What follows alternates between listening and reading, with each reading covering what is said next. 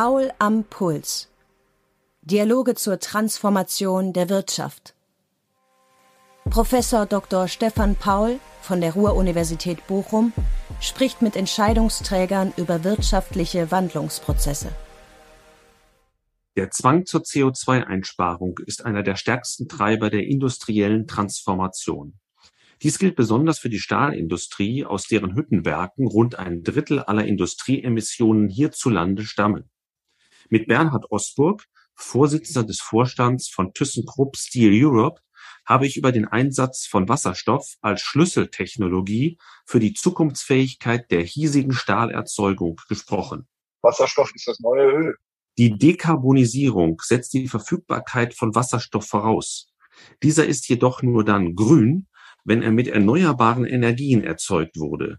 Hier entsteht bereits in den nächsten Jahren ein kaum zu überschätzender Bedarf.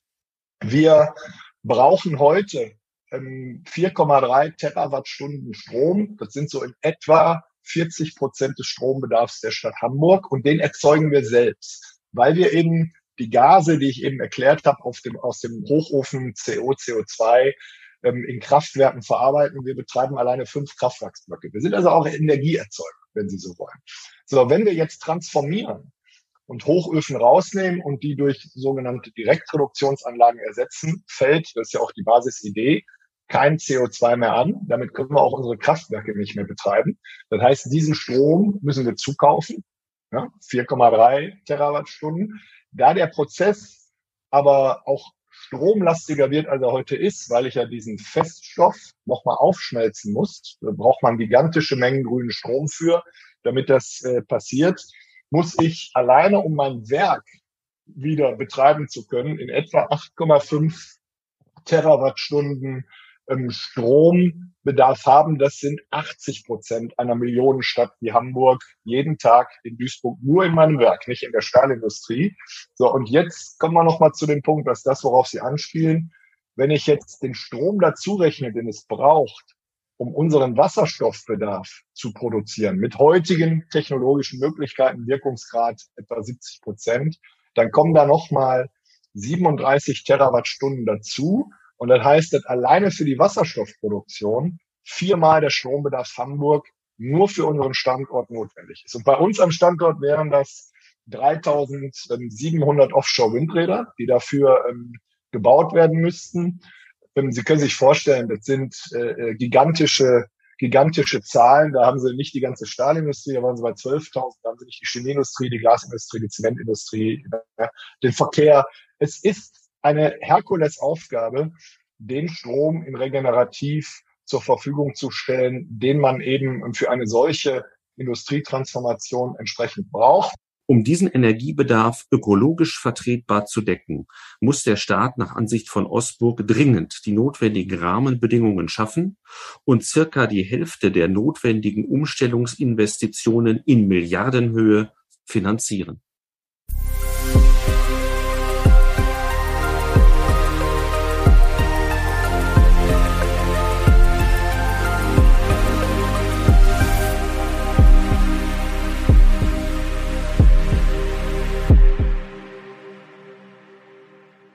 Ja, lieber Osburg, in äh, unserem Podcast, zu dem ich Sie herzlich willkommen heiße, sprechen wir über langfristige wirtschaftliche Transformationsprozesse. Heute interessieren mich vor allem die Veränderungen, die durch die Dekarbonisierung der Industrie ausgelöst werden. Ich habe gelesen, ThyssenKrupp stößt über 20 Millionen Tonnen CO2 aus und ist für drei Prozent aller deutschen Treibhausgasemissionen verantwortlich. Eine ziemlich hohe Zahl ähm, wie hoch geht Ihr Puls beim Blick auf diese Zahlen? Ja, mein Puls äh, äh, geht da gar nicht mal so hoch. Ne? Ähm, ich kenne die Zahlen natürlich gut und wir beschäftigen uns auch seit jetzt weit mehr als vier Jahren sehr intensiv äh, mit dieser Thematik. Ähm, was äh, klar ist, ist, dass die Stahlprozesse, die ja lange etabliert sind, seit über 140 Jahren fahren wir allein im Werk Duisburg 24 ähm, Stunden, 365 Tage im Jahr ohne einen Tag Pause den Krieg mal abgezogen, ähm, den gleichen Prozess. Und klar ist, dass dieser Prozess ein kohlebasierter Prozess ist. Ähm, die fossilen Brennstoffe, wissen Sie alle, ähm, sind äh, ein großes Problem für das äh, Thema des Klimawandels und von daher ist für uns auch äh, nur folgerichtig, dass wir da raus müssen aus diesem Thema, dass wir das unterstützen. Und ja, nach den Kraftwerken sind wir vermutlich der größte Einzelemittent ähm, in Deutschland, sind heute ein sehr großer Teil ähm, des Problems. Aber das äh, Schöne mit dem Blick nach vorne ist, wir sind auch mit der größte Teil der Lösung. Und ähm, so gehen wir dieses Thema auch an. Darauf wollen wir heute auch kommen. Als unverzichtbar für die Dekarbonisierung gilt ja der Wasserstoff in der Presse auch schon mal lyrisch als ein Stoff, aus dem die Träume sind bezeichnet. Fühlte mich an Simmel erinnert. Aber mal im Ernst, ist das jetzt ein Technologie-Hype oder handelt es sich wirklich um eine Schlüsseltechnologie, um zukunftsfähig zu bleiben? Nee, es handelt sich ähm, wirklich um eine Schlüsseltechnologie, zukunftsfähig zu bleiben, zumindestens mal ähm, für die Stahlindustrie. Und es gibt auch ähm, einige andere Industrien, die Chemiebranche gehört dazu, ähm, wo es absolut sinnvoll ist, ähm, ähm, über Wasserstoff ähm, CO2 zu vermeiden. Warum gelingt das? Ähm, in der Stahlindustrie so gut, das glaube ich, ganz äh, wichtig äh, zu verstehen, ähm, weil wir auch neben dem Wasserstoff keine andere Alternative haben. Das ist in anderen Industrien häufig anders. Ich will das mal erklären. Ähm, Stahl, Primärstahlproduktion, wir produzieren ausschließlich Primärstahl. Primärstahl bedeutet, dass wir aus Erzen, also aus eisenhaltigen Gesteinen, ähm, entsprechend Roheisen erzeugen und dann in der Weiterverarbeitung Stahl und viele Produkte äh, ähm, ich sag mal, Coils, Bleche aus den Autos, ähm, Spülmaschinen und sonstige Dinge alle hergestellt werden. Ähm, die meisten Menschen glauben, dass der Koks, was äh, nichts anderes ist als Kohle, die gebacken wird äh, und am Ende zu reinem Kohlenstoff verarbeitet wird, also die Nebenprodukte rausgeholt werden, dass der im Hochofen ist für die Temperatur ähm, das ist nicht so, sondern der ist äh, im Wesentlichen dafür verantwortlich, dass ähm, der Kohlenstoff aus dem Koks, also das, ähm, der Kohlenstoff sich eben mit dem Sauerstoff, den es im Erz gibt, entsprechend ähm, verbindet und dann eben zu Kohlendioxid oder auch Kohlenmonoxid ähm, aus dem Hochofen austritt. Also der tritt auch nicht frei in die Atmosphäre, sondern wir fangen natürlich alles auf, und äh, nutzen diese Gase für die Verstromung. Und es gibt ein weiteres Element und auch wirklich nur eins, was sich auch mit Sauerstoff ähm, verbindet. Und das ist eben äh, der Wasserstoff. Und das kennen wir alle. Ne? Ein H2 und 2O ist gleich H2O, ist also Wasser. Also insofern kann die gleiche Arbeit, nämlich das Reduzieren des Erzes, das Sauerstoff rausholen aus dem Gestein, aus dem Eisen, kann auch mit Wasserstoff erfolgen. Und da ist es für uns die absolute Schlüsseltechnologie. Jetzt äh, müssen Sie mich bitte nochmal abholen, der ich in der Schule auch mit Chemie wenig anfangen konnte. Ich lese immer zwei Vokabeln, wenn es äh, um die Wasserstofftechnologie geht. Da ist von Direktreduktion die Rede und von Elektrolyseuren.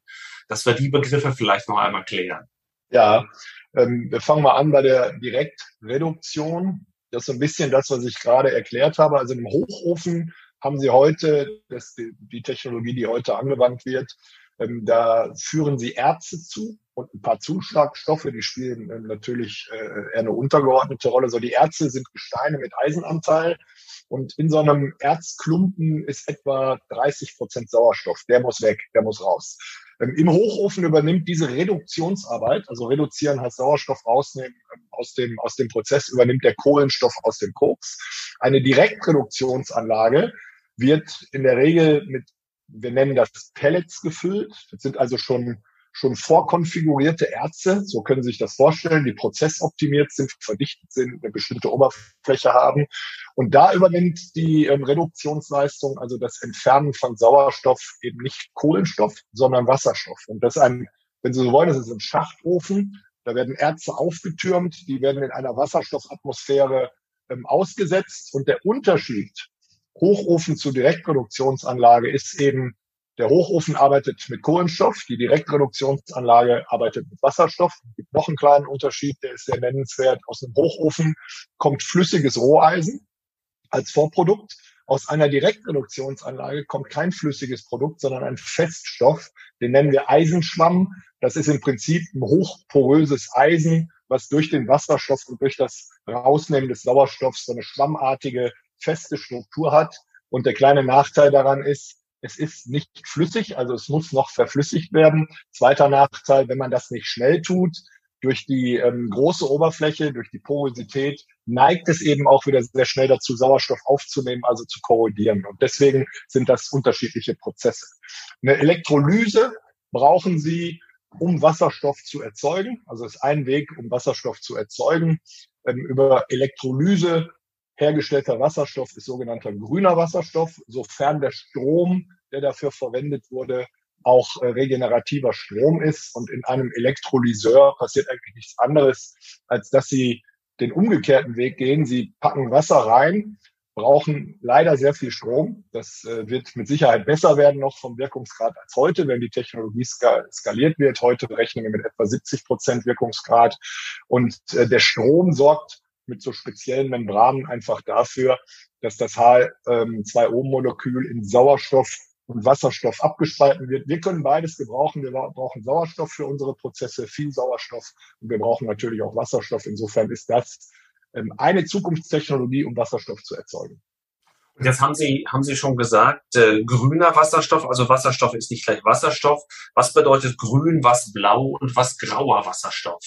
Ja, im, im Grunde ähm, können Sie Wasserstoff auf verschiedene Arten herstellen. Also grüner Wasserstoff kommt aus zum Beispiel einer Elektrolyse. Auch da gibt es unterschiedliche Verfahren, aber macht es zu kompliziert. Das heißt, es wird regenerative Energie eingesetzt, um in einer Elektrolyse ähm, Wasserstoff und Sauerstoff aufzuspalten. Das ist das, was wir alle haben wollen, nämlich ähm, grüner Wasserstoff. Der ist in der Herstellung komplett CO2-frei. Ähm, blauer Wasserstoff, fangen wir mit dem grauen Wasserstoff an. Grauer Wasserstoff wird nicht aus Wasser in einer Elektrolyse produziert, sondern er wird aus Erdgas extrahiert. Erdgas ähm, kennt jeder, ist das, was sich gerade verdreifacht hat in den Kosten im Markt ne, und die Heizung ein bisschen teurer macht. Unsere Prozesse, by the way, auch. Ähm, Erdgas enthält 20 bis 25 Prozent Wasserstoff, ist also kein kein äh, äh, reines Gas, sondern hat ähm, schon einen ganz hohen Wasserstoffanteil. So, und ähm, jetzt gibt es ähm, verschiedene Möglichkeiten, ähm, den Wasserstoff aus dem Erdgas rauszuholen. Eine, das ist der graue Wasserstoff, ist äh, eine Technologie, die quasi das Gas ähm, aufspaltet, den Wasserstoff separiert und den restlichen äh, Anteil des Gases, was äh, sehr viel ähm, CO2 eben entsprechend ist, aber auch Methan und andere Spurenelemente drin, dann einfach in die Atmosphäre entlässt. Das nennt man grauen Wasserstoff. Und äh, da haben sie immer noch eine hohe CO2-Belastung. Und blauer Wasserstoff kommt eigentlich aus dem gleichen Prozess, also Erdgas aufspalten. Der Unterschied ist, dass das CO2 nicht in die Atmosphäre entweicht, sondern aufgefangen wird und dann über, wir nennen es ähm, Carbon Capture and Storage. Das heißt, dieses aufgefangene CO2 pumpen sie dann zum Beispiel zurück in leere Gasfelder, also unter die Erde, tief unter die Erde, um es dort ähm, für die nächsten zigtausend Jahre zu speichern. Also ich äh, nehme mal mit, für die Dekarbonisierung brauchen wir Wasserstoff und wir wollen natürlich grünen Wasserstoff haben. Den gibt es mit erneuerbaren Energien und da bin ich jetzt auf einem Punkt, äh, der mich sehr bewegt hat. Ich habe in der Presse mal gelesen, dass man allein um den Bedarf der Stahlindustrie zu decken an erneuerbarer Energie 12.000 Windräder zusätzlich brauchte. Jetzt mal die Frage, in welcher Zeit lassen sich denn überhaupt solche Kapazitäten errichten? Ja, das ist, eine, das ist eigentlich eine Schlüsselfrage, vor allen Dingen ähm, für das Industrieland Deutschland, aber am Ende auch für den gesamten Green Deal ähm, der Europäischen Union. Also ich mache dann mal an unserem Standort ähm, fest, weil ich da auch zahlensicherer bin. Ähm, wir haben Europas größtes Stahlwerk. Ähm, für die, die uns noch nicht besucht haben, ähm, im Moment ist auch schwierig, aber nach Corona herzlich eingeladen. Ich kenne keinen, der je aus unserem Werk kam und nicht zurück wollte, um das nochmal zu sehen. Das ist also wirklich ein Erlebnis. Ähm, ist unser Werk, damit Sie ein Gefühl kriegen, ist ähm, mehr als fünfmal so groß wie Monaco. Ist also ein riesiger Industriekomplex.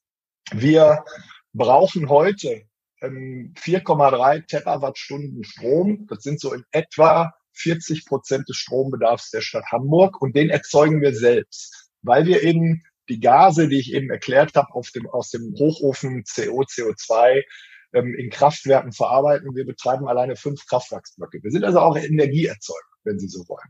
So, wenn wir jetzt transformieren und Hochöfen rausnehmen und die durch sogenannte Direktreduktionsanlagen ersetzen, fällt, das ist ja auch die Basisidee, kein CO2 mehr an. Damit können wir auch unsere Kraftwerke nicht mehr betreiben. Das heißt, diesen Strom müssen wir zukaufen.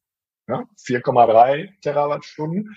Da der Prozess aber auch stromlastiger wird, als er heute ist, weil ich ja diesen Feststoff nochmal aufschmelzen muss, da braucht man gigantische Mengen grünen Strom für, damit das äh, passiert, muss ich alleine, um mein Werk wieder betreiben zu können, in etwa 8,5 Terawattstunden ähm, Strombedarf haben. Das sind 80 Prozent einer Millionenstadt wie Hamburg jeden Tag in Duisburg, nur in meinem Werk, nicht in der Stahlindustrie.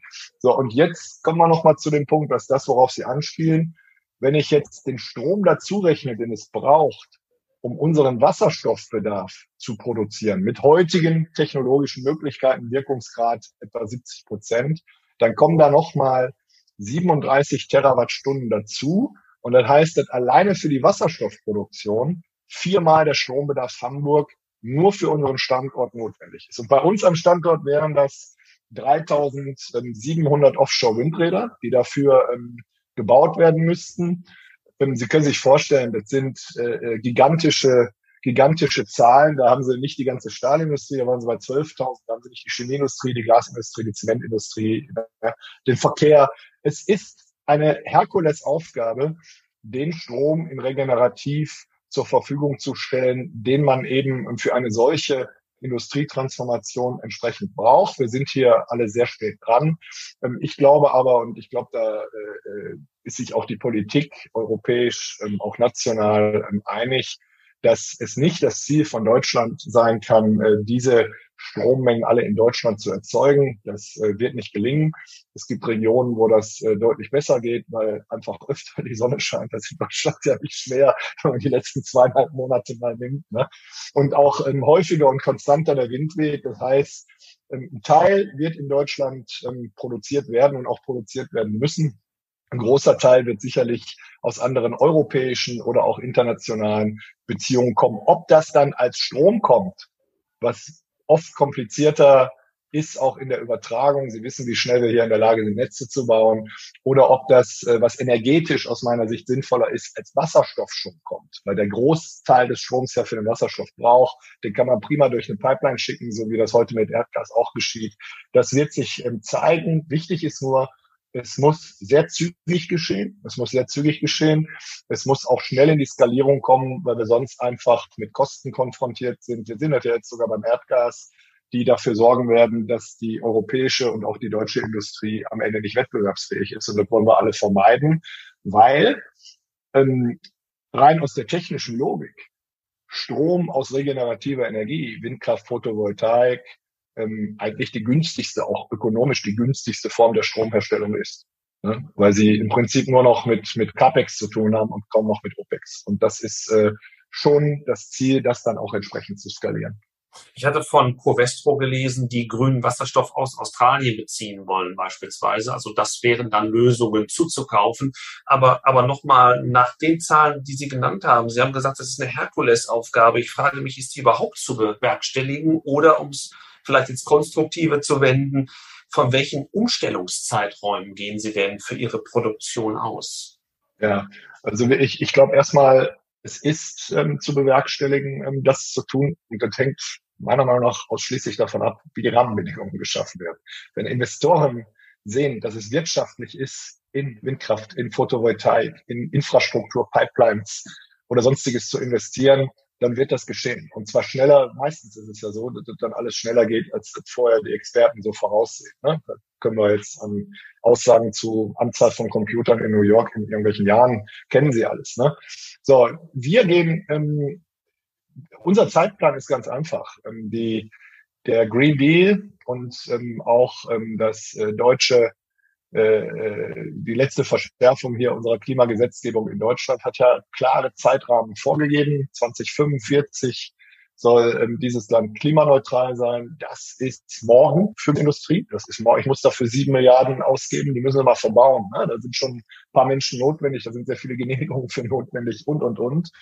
Ähm, aber wir müssen es einfach schaffen, ähm, weil sonst auch die Fenster der Wirtschaftlichkeit weg sind, bis 2025 in etwa 30 Prozent unseres CO2s ähm, in der Produktion zu verhindern. Das bedeutet konkret bei uns, dass wir in, in den nächsten den nächsten drei Jahren Da sieht man, das ist schon nicht mehr allzu viel Zeit für solche großen ähm, Vorhaben. Ne? Ähm, am Ende des Tages ähm, zwei bis 2030 zwei Hochöfen rausnehmen müssen. Wir betreiben vier auf unserem Werk und äh, diese durch zwei Direktproduktionsanlagen ersetzen müssen. Wenn wir da, wir reden immer von einer Direktproduktionsanlage, damit Sie ein bisschen Fahrgefühl dafür bekommen. So ein Teil kostet ähm, über eine Milliarde ähm, Euro mit mit Aufschmelzstruktur unten drunter. Und das ist eine gigantische, gigantische Fabrik. Das Ding wird 150 Meter hoch, also ein bisschen höher als der Kölner Dom. Also da bauen wir Dinge hin. Das ist nicht irgendwie eine kleine Industrieanlage, das ist eine Stadt ne, pro Anlage mit Infrastruktur und allem drum und dran. Und insofern äh, müssen dringend die Rahmenbedingungen, die überhaupt ein solches Investment ähm, wirtschaftlich machen, festgelegt werden. Das ist heute nicht der Fall. Es ist noch unklar, inwieweit ähm, ähm, auf, der, auf der Investitionsseite Unterstützung kommt. Es ist vor allen Dingen auch unklar, inwieweit auf der Betriebskostenseite Unterstützung kommt, die es aber braucht, weil wir sonst äh, natürlich mit einem riesen Preisschock ähm, im Markt stehen und äh, am Ende nicht mehr wettbewerbsfähig sind. Also gehen und gelingen kann das, ähm, aber es bedarf von allen extremer Anstrengungen und vielleicht noch einen Satz. Das Gute ähm, und Positive ist ja, dass es überhaupt Technologien gibt, die alternativ eine, eine Stahlproduktion weiter ermöglichen ohne Carbon Footprint. Das ist ja nicht überall der Fall. Ne? Gibt's in anderen Industrien gibt's diese Lösung nicht. Wir haben eine solche ähm, Lösung. Und ähm, der zweite wirklich gute ist, dass ich eine solche Anlage, wenn ich sie dann gebaut habe, ähm, auch ohne Wasserstoff und nur mit Erdgas betreiben kann. Weil der Wasserstoffgehalt im Erdgas relativ hoch ist, geht das auch. Und deswegen ist das als Übergangslösung ein absoluter Glücksfall, weil wir uns, glaube ich, alle einig sind, dass äh, 2025, wenn ich eine solche Anlage erstmalig in Betrieb nehmen will, nie und nimmer eine Pipeline in Duisburg sein wird, wo der Wasserstoff durchkommt, den wir da dann pro Stunde brauchen. Insofern sind das eigentlich alles glückliche Umstände technologisch glückliche Umstände. Und jetzt geht es eben darum, die Rahmenbedingungen so zu setzen, dass das äh, ökonomisch auch sinnvoll ist. Und beim ökonomisch nochmal anknüpfend, also wenn ich die Investitionen zusammenrechne, alleine für den Ersatz dieser beiden Hochöfen, da sind wir, glaube ich, schon bei zwei, bei drei Milliarden. Also ist das ungefähr so die äh, Größenordnung, die Sie für die nächsten Jahre anpeilen oder wird es sogar noch mehr?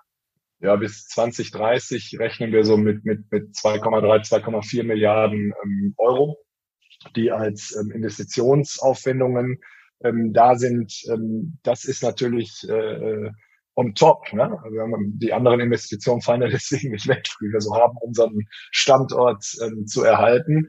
Ähm, das, wie gesagt, das äh, Thema, was eigentlich noch kriegsentscheidender ist, ist dann, sind dann die Betriebskosten. Es ist ein gravierender Unterschied, ob ich einen Hochofen mit äh, äh Kohle äh, betreibe, der braucht im Vergleich quasi keinen Strom. Ja?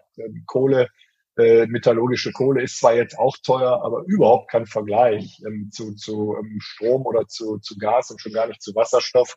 Das heißt, das Ganze wird nur funktionieren, wenn die Politik, und das ist ja auch vorgesehen, ist im Ko Koalitionsvertrag ja auch verankert, ähm, sogenannte Differenzverträge aufsetzt, die für die Skalierung der Wasserstoffinfrastruktur ähm, ähm, die, die, die, die Kosten, die der Einstieg in diese neue Technologie zusätzlich ähm, fordert, die, die brachial sind, immens sind, ne, abfedert und auf, auf eine gewisse Breite verteilt, ähm, um dann, sobald technologisch die Skalierung auch da ist, das auch wieder wegzunehmen an Förderung und in einem neuen Geschäftsmodell weiterzumachen. Und das muss gestaltet werden. Das ist äh, keine einfache Aufgabe, ähm, ist auch politisch ähm, ganz sicherlich keine einfache Aufgabe, aber ähm, sie muss gelingen, weil die Alternative heißt, dass es nicht wirtschaftlich ist, in Europa zu investieren, nicht nur in Stahl, auch in andere energieintensive Prozesse. Ähm, wenn das am Ende des Tages rauskommt, bedeutet das, dass Europa deindustrialisiert und ich, ich weiß nicht, wer das möchte. Ne?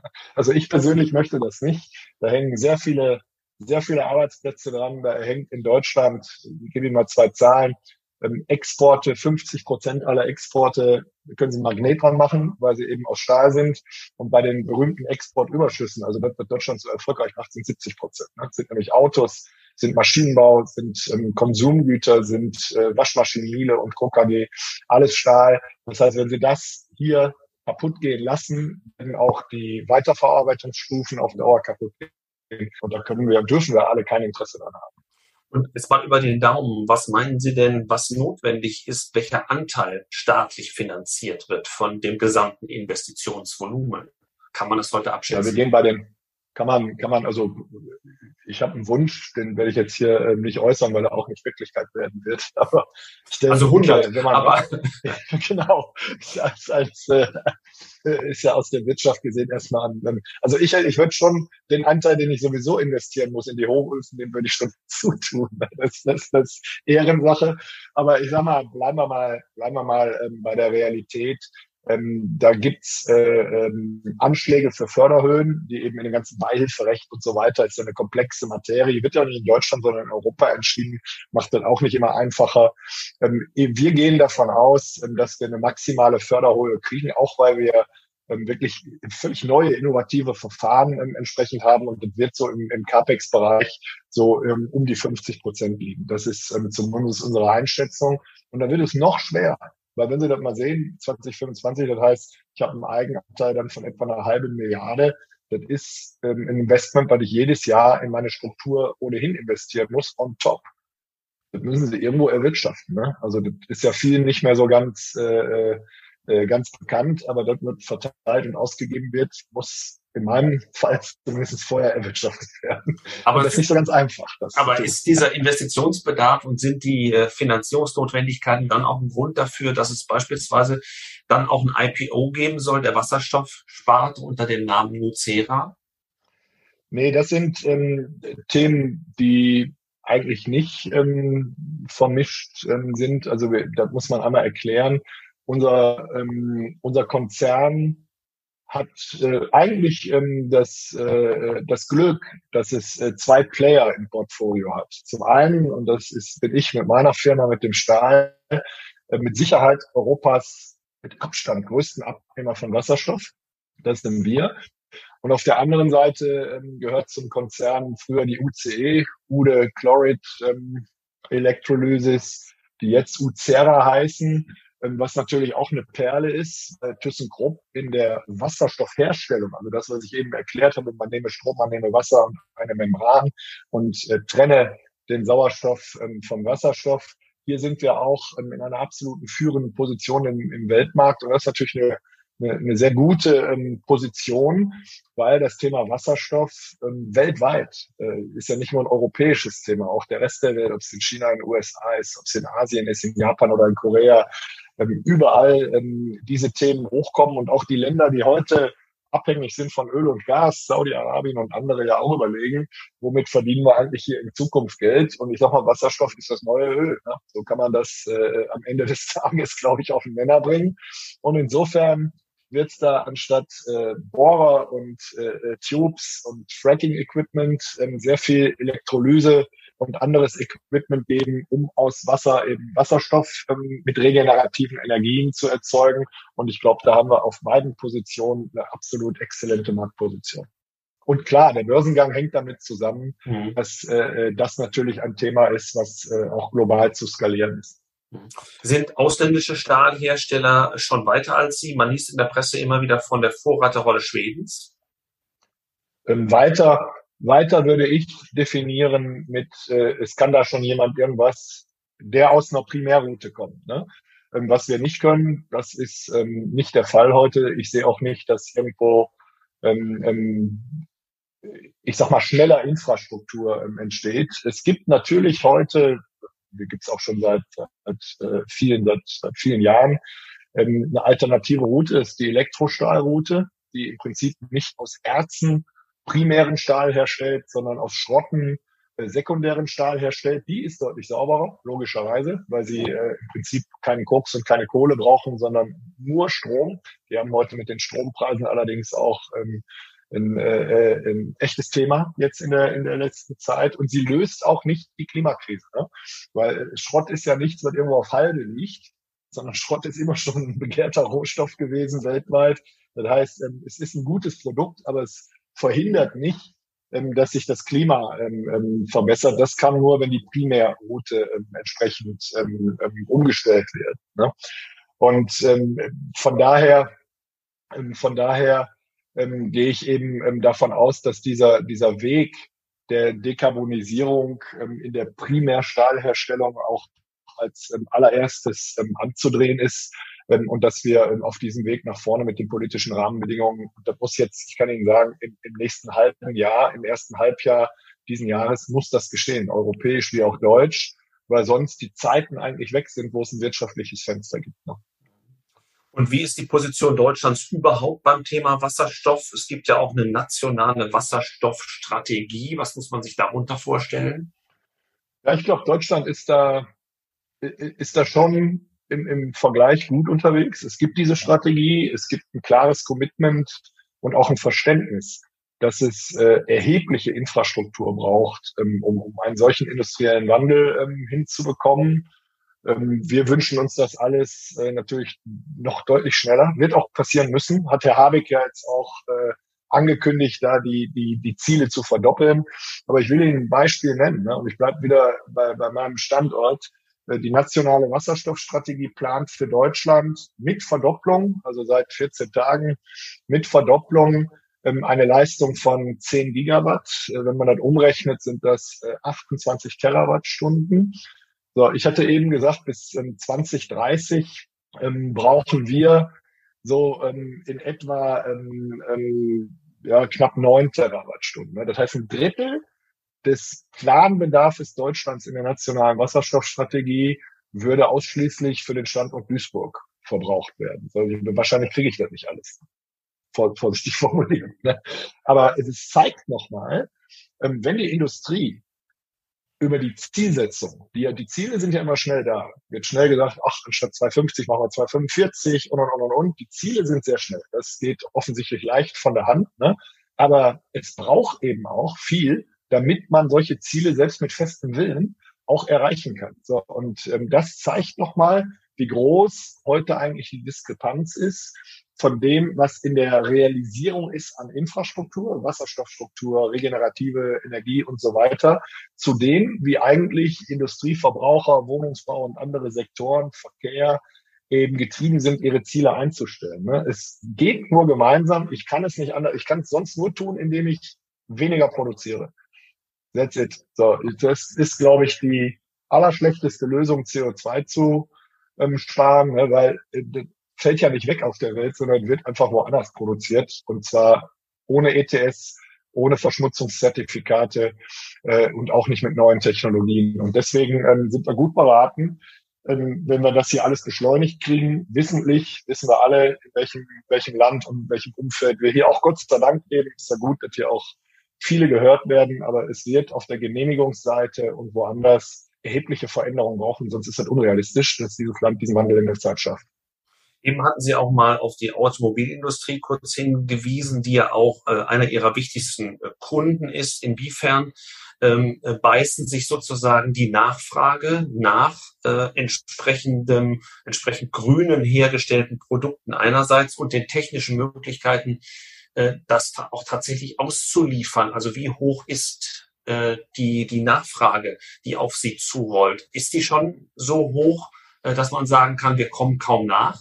Oder baut sich das auch langsam auf? Ich denke, die, die, bleiben wir mal bei der Nachfrage, die ist gut und hoch, ne? weil auch äh, logischerweise wesentliche Industriezweige, äh, die Autoindustrie ist ein sehr wichtiger äh, Industriezweig, zweitgrößte Abnehmerbranche für die Stahlindustrie, äh, natürlich auch Interesse daran haben, ähm, ihre Fahrzeuge am Ende grün zu produzieren. Man muss halt verstehen, ähm, im Vergleich zu, zu dem, was äh, ein Autohersteller an Emissionen hat, äh, über seine Werke, über seine Fabriken, Lackieranlagen, ja, stromintensiv, wärmeintensiv, das sind gegen eine Stahlproduktion von heute sind das eher Peanuts, muss man ganz klar sagen. Und wir kommen da rein, wir kommen ja als Scope 3, also quasi als Vormaterial da reingefahren und haben natürlich die Power, ähm, diese Bilanzen ähm, deutlich zu belasten. Ne? Also insofern ist der Bedarf klar da.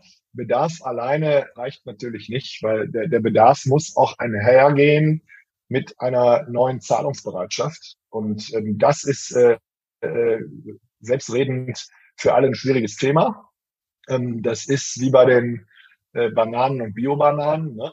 Da kauft der Verbraucher im Wesentlichen entweder der, der es wirklich verstanden hat oder der, ich sag mal, eine, eine Attitude auch dazu hat, was Gutes zu tun und es sich auch leisten kann, muss man ja auch mal ähm, ganz ehrlich so sagen.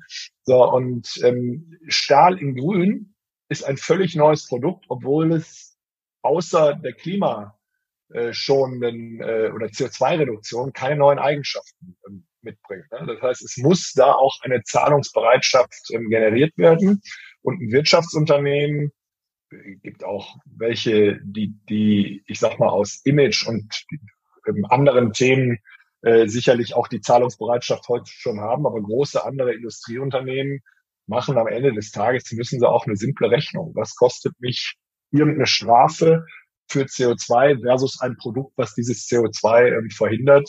Und deswegen ist es auch eine Aufgabe, auch der Politik, auch Leitmärkte mitzugestalten, die es eben ermöglichen, dass diese neuen Industrieprodukte, die am Ende teurer werden, nicht prohibitiv teurer, aber sie werden teurer sein, dass die auch eine Akzeptanz im Markt finden. Ähm, Im Zusammenhang mit der Produktion äh, eine aktuelle Frage vielleicht, weil wir in letzter Zeit ja sehr viele Lieferkettenprobleme auch erlebt haben, zum Teil auch, sagen wir mal, im weitesten Sinne politische Unwägbarkeiten. Hat das die Strategie äh, in ihrem engeren Stahlbereich, aber auch bei ThyssenKrupp insgesamt äh, verändert? Glauben Sie, dass auch langfristig äh, diese Lieferketten gestört sein werden, dass es vielleicht sogar zu einer gewissen Deglobalisierung kommt? Also ich ähm, hoffe jetzt nicht und glaube das auch nicht, dass das ein, ein ewig dauerndes Thema sein wird. Ne? Ähm, muss es aber auch gar nicht, ähm, weil ich glaube, alle gelernt haben und ja jeden Tag lernen, wenn wir jetzt mal auf die auf die Semiconductor oder oder Halbleiter äh, Chipkrise ähm, schauen, was das mit der Auto, was das mit der mit anderen Industrien macht, weil man so in der Wartezeit, weiß ich gar nicht, wusste gar nicht, dass er so viel Geduld hat, seit einem Jahr, glaube ich, auf irgendeine Playstation oder sowas. Ne? Kommt halt einfach nicht. Ne? Ähm, ich glaube, dass alle schon wach geworden sind und verstanden haben, und wir ja auch in unseren Prozessen, ähm, wie fragil so ein, so ein globales System ist. Und jetzt hat es eine Pandemie shaky gemacht und äh, wird es auch sicherlich, man sieht das ja auch, wie China ähm, insbesondere äh, Omikron und so weiter, wie brutal dann da auch Hafenstrukturen abgehängt werden, geschlossen werden. Ich würde das auch nicht äh, in Abrede stellen. Da muss jede jede Regierung ähm, ihre Maßnahmen ähm, ähm, für sich ähm, treffen. Aber es zeigt einfach, dass man eine unfassbare Abhängigkeit hat, gegen die man dann auch nicht arbeiten kann. Jetzt sieht man ja, dass die Autoindustrie ähm, über 20 Prozent, äh, ich glaube im, im, Oktober, November sogar 30 Prozent unter ihrem Produktionsniveau liegt, trotz voller Auftragsbücher, weil sie es einfach nicht haben. Das ist ein gigantischer Schaden. Und ähm, das führt sicherlich zu einem neuen Denken. Und auch die deutsche äh, Politik äh, hatte erst keine, keine, keine Masken, ne? dann gab es keine Atemgeräte, dann äh, äh gab es keine Vakzine, ne? jetzt gibt es keine PCR-Tests. Also man, man sieht da einfach, alles das, was man nicht selber auch ein Stück mit unter Kontrolle hat, ist halt eine hundertprozentige Abhängigkeit von anderen. Und das kann pandemiebedingt, es kann Ukraine, Russland, ähm, ähm, ähm, kriegs- oder, oder, oder ähm, konfliktbedingt oder auch durch, durch äh, einfach wollen oder nicht wollen zweier Staaten zueinander. Ich denke an Donald Trump, an die China-Politik, die ja auch massiv, massiv in den Handel eingegriffen hat. Man kann es als Unternehmen halt nicht steuern. Ich glaube, deswegen ist jeder gute Unternehmenslenker damit beschäftigt, inwieweit darf ich mein Exposure eigentlich ähm, globalisieren und welchen minimalen Kern brauche ich auch ähm, ähm, hier in meinem Umkreis, im gleichen Währungsraum, im gleichen politischen Raum, um hier äh, die eine oder andere Abhängigkeit einfach zu reduzieren. Und das glaube ich schon, dass das durch alle Abnehmerbranchen geht. Und das ist dann eher, es wird nicht, nicht mehr global eingekauft, da glaube ich überhaupt nicht dran, aber wird ausschließlich auf Best Cost Country geguckt. Ne? Oder nicht auch für, für ein paar Euro mehr geschaut, mal eine Grundstruktur möchte ich aber bitte schön auch hier in, in meiner Region haben. Das wird äh, einen Push in diese Richtung geben und das ist natürlich für uns als Stahlindustrie auch nicht verkehrt, weil ich kann mein Werk nicht mal irgendwo anders hinbauen. Ne? Dafür ist es zu groß. Jetzt haben Sie gerade Chips gesagt. Äh, neben dem Nachhaltigkeitstrend ist die Digitalisierung ja der zweite große Treiber wirtschaftlicher Transformation. Gibt es ein konkretes Beispiel, was Sie uns geben können, wie auch die Digitalisierung den Wandel der Stahlindustrie beeinflusst? Ja, also ähm, das ist bei uns wie in allen anderen Branchen ähm, natürlich auch ein, ein, ganz wichtiges Werkzeug. Ähm, ich kann Ihnen äh, zwei Beispiele vielleicht ähm, einfach ähm, mal nennen. Ähm, wir haben wir haben über 2.500 verschiedene Produkte, die wir, wir anbieten ne? und gibt äh, äh über 5.000 Kunden und jeden Tag kommen 500 neue Ideen auf uns zu, was man denn da machen könnte mit Stahl. Und ähm, wir haben jetzt seit gut drei Jahren systemisch ähm, das Ganze ähm, gelöst. Das heißt, wenn heute ein Vertriebler vom Kunden eine Spezifikation kriegt, eine technische Anfrage, äh, wie C, wie, wie viel äh, äh, Festigkeit und äh, ähm, Dehnung und welche Oberfläche oder sonst was ein Stahl haben muss, dann wird das heute über Regelwerke ausschließlich digital geprüft. Da haben früher Massen an Menschen gearbeitet, sind jede Anlage angerufen worden, könnt ihr das mit der Breite. Das wird heute alles ähm, digital ähm, zum Beispiel abgearbeitet. Zweites Beispiel, ähm, auch wir wissen viele nicht, ähm, wir, wir transportieren pro Jahr 100 Millionen Tonnen in unserem Betrieb. Ne? 20 Millionen Tonnen kommen von extern rein und der Rest ist dann innerbetrieblich und geht natürlich dann auch wieder über 11 Millionen Tonnen zu Kunden ähm, national, global auch raus.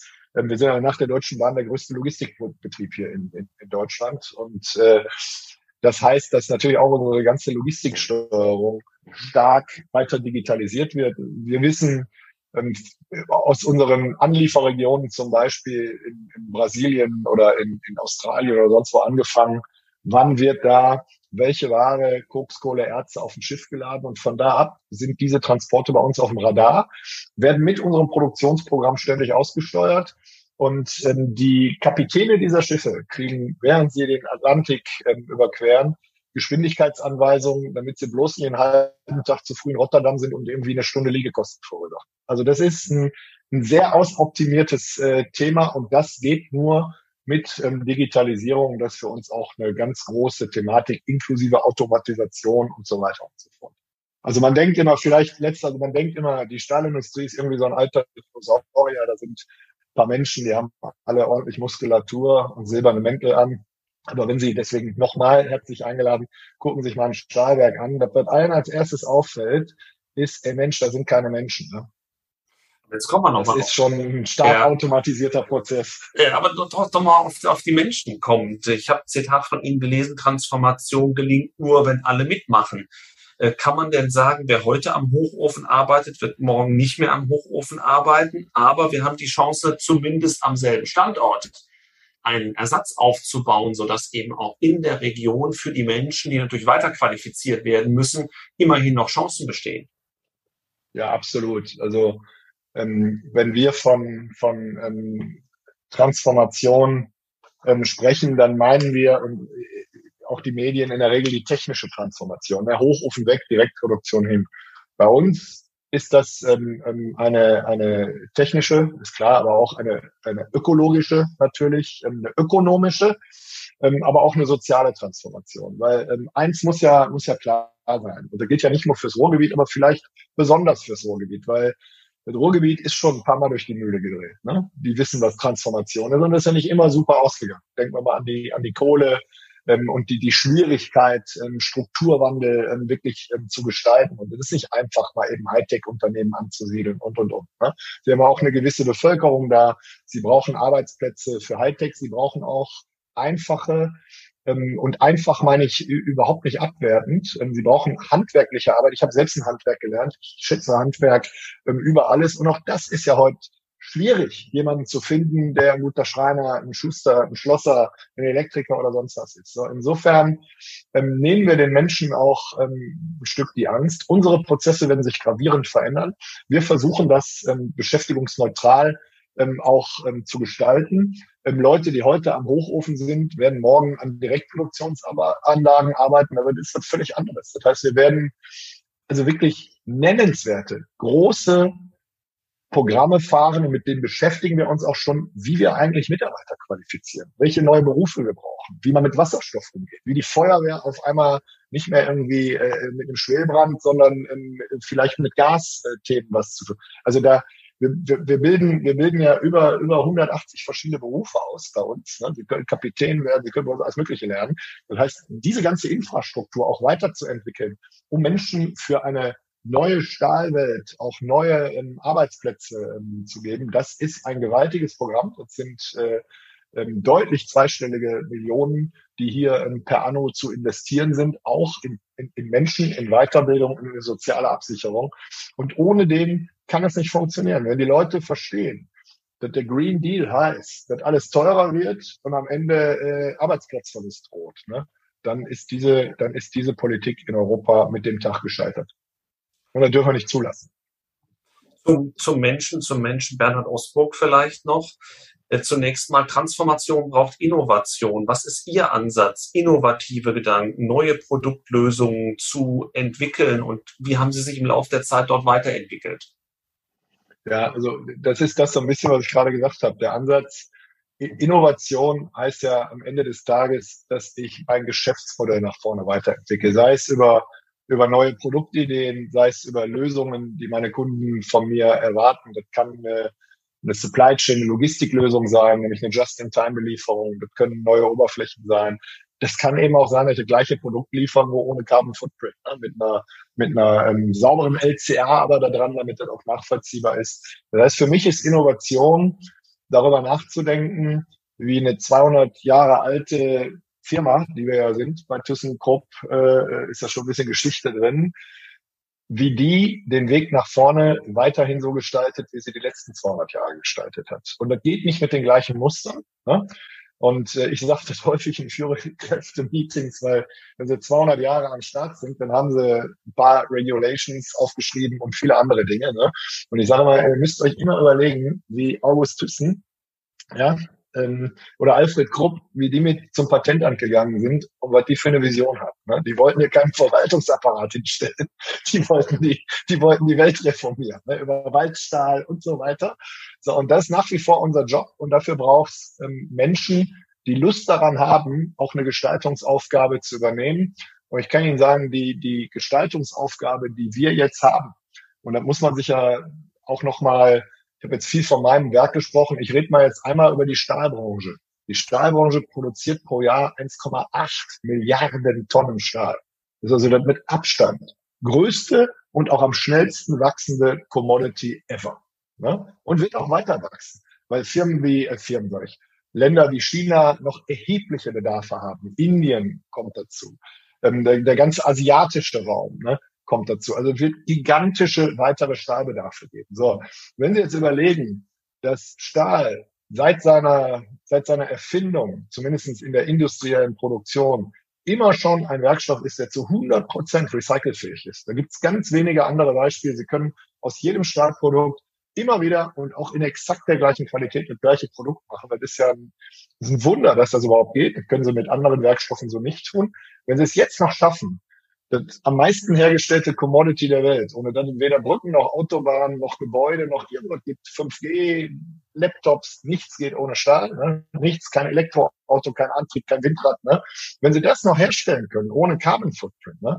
dann ist das doch die faszinierendste äh, industrielle Revolution, die man sich überhaupt vorstellen kann. So, und diese Gestaltungsaufgabe, da sind wir Kraft unseres Namens verpflichtet, da auch ein Stück ähm, Kapitel und zwar ein wichtiges Stück mitzuschreiben und dafür treten wir auch an. Und das ist für mich Innovation. Gibt es einen Tipp, den Sie äh, unseren Studierenden an die Hand geben können, den Sie selbst gerne früher bekommen hätten? Ja, ich glaube, das, was ich so aus meinem, meinem ich habe ja gesagt, ich bin gelernter Handwerker, habe dann so einen zweiten Bildungsweg gemacht, Abitur nachgemacht, dann studiert und bin dann irgendwie Vorstandsvorsitzender von einer großen Firma geworden, die in, in einer großen Transformation ist. Das ist eigentlich eine schöne Geschichte. Ähm, ich kann nur immer sagen, ähm, und das, den Tipp gebe ich ähm, jedem bei, man, wenn, man, wenn man so auf die Größe der Themen guckt, braucht man immer viel Respekt, weil man auch eine hohe Verantwortung hat. Das ist ja nicht nur bei mir so. Das ist ja irgendwie drei Ebenen runter, ist trotzdem ein großes Thema. Ne? Für mich ist es dann eher ein kleineres, aber aus der Perspektive ist es ein großes. Ich rate jedem dazu, den Mut einfach zu haben, ne? Wenn man dann das Gefühl hat, dass man die Kompetenzen auch dabei hat. Ne? Aber den Mut zu haben, die Dinge mutig anzugehen. Also wirklich mutig, nicht absichernd und, ah, und, und, und mal gucken und hier prüfen und da. Gehen Sie wenn Sie sehen und in sich auch spüren, das ist ein Weg, der funktionieren kann, das ist ein Weg, der auch ein Risiko hat zu scheitern, aber gehen Sie diese Wege, gehen Sie die. Gehen Sie nicht, planen Sie nicht Ihre Karriere schrittweise da und dann passiert dieses und dann passiert jenes. Die Welt ist crazy und wird es auch bleiben. Da bin ich ganz fest von überzeugt. Sie ist hochvolatil und lassen sich ein bisschen treiben ne, in diesem in diesem Strom da der der Arbeitnehmerschaft ähm, der, in ihren Unternehmen. Und wenn sie Chancen sehen, packen Sie Ihr Herz und, und gehen Sie diesen Weg. Ich glaube, das ist der, der, der, der Tipp Nummer eins, weil viele, ich kenne viele Leute, die erfolgreich geworden sind und die allermeisten davon ähm, haben diese, diese, diese Affinität auch Risiken anzugehen. Nicht, wir sind hier nicht im Casino, ne? vollkommen klar, nicht risikolos rein, aber mit Mut Dinge angehen. Denn ich glaube, das ist der Tipp Nummer eins, den ich immer geben würde. Und ähm, ist das auch schon so die Antwort, wenn ich frage, welche Eigenschaften und Persönlichkeitsmerkmale Studierende mitbringen sollten, um im Berufsleben der Zukunft zu bestehen? Oder was kommt noch dazu? Ich glaube, gestalterischer Wille ist ein, ist ein, ist ein ähm, für mich ein ganz, äh, ganz wichtiges Thema. Und ähm, vielleicht ist das heute nicht modern, das noch zu sagen. Ne? Ähm, aber ich meine, äh, ich kriege das ja, ich kriege ja nicht nur mit, ich, ich lebe ja in dieser Welt, ich habe auch viele Gespräche, auch Vorstellungsgespräche. Man braucht schon auch eine Leistungsbereitschaft. Also ganz, ganz ehrlich, die muss ja auch nicht jeder haben. Das ist überhaupt gar keine Frage, das entscheidet jeder für sein Leben. Aber diese, die, ich würde gerne viel erreichen in meinem Beruf und eine super gute Work-Life-Balance haben. Das ist eine gute Sache. Das soll auch jeder für sich ähm, ähm, tarieren. Aber ich kann Ihnen nur sagen, wir brauchen auch echt Leistungsbereitschaft, weil es gibt ja nicht nur unser Land. Ne? Wir sind ja nun mal auch im Wettbewerb mit anderen Ländern und ähm, die, die da schon mal unterwegs sind und reisen, werden diesen Spirit von Ländern, die dastehen, wo wir vielleicht nach dem Krieg gestanden haben, nämlich im Aufbau, im Wachstum, das erste Auto, die erste Eigentumswohnung. So diese, diese, diese Energie, die da da ist, ne, dieser Leistungswille, dieser, dieser Zug zum Tor, zum Erfolg, ne, den müssen wir auch auf den Platz bringen. So einfach ist das. Ne? Und äh, das ist meine, meine, meine zweite Botschaft. Man muss das einfach für sich selber, für sich selber klären, was man da am Ende des äh, Tages will. Ne? Das äh, ist jedes Konzept, was dabei rauskommt, ist ein gutes Konzept. Aber wenn Sie, wenn Sie ganz, äh, wenn Sie mitspielen wollen, auch oben, dann müssen Sie für sich Verzicht üben können. Das äh, ist sicherlich aus, vielleicht nicht die schönste Botschaft, aber ist eine ehrliche Botschaft von mir, weil das äh, einfach auch verlangt wird, äh, wenn sie irgendwo richtig in die Verantwortung gehen. Letzte Frage, die äh, immer gleich ist. Ähm, wir machen immer eine Satzergänzung. Wir haben uns heute über Transformation unterhalten. Und wenn es einen Satz gäbe, der mit Transformation beginnt, dann käme ein Gedankenstrich. Wie würden Sie ergänzen? Ja, ich würde ergänzen, Transformation ist äh, bei uns seit 150 Jahren Alltag und Teil des ähm, Geschäftsmodells und immer auch der Impuls der Gestaltung der Zukunft. Also für mich ist Transformation immer was Positives. Dann, lieber Ausbruch, ganz, ganz herzlichen Dank, äh, dass wir heute Ihren Puls fühlen durften. Und er ging dann ja doch ein bisschen höher, wenn es um die Zukunft ging und um die notwendigen Veränderungen, die es auf ganz vielen Ebenen geben wird. Äh, ich wünsche Ihnen und Ihrer Company und allen Mitarbeiterinnen und Mitarbeitern, dass das ein guter Weg ist, dass Sie den energisch angehen. Davon bin ich total überzeugt. Bedanke mich für das tolle Gespräch und wünsche Ihnen persönlich alles Gute. Herzlichen Dank dafür. Hat Spaß gemacht. Dankeschön. Danke gleichfalls. Vielen Dank. Danke.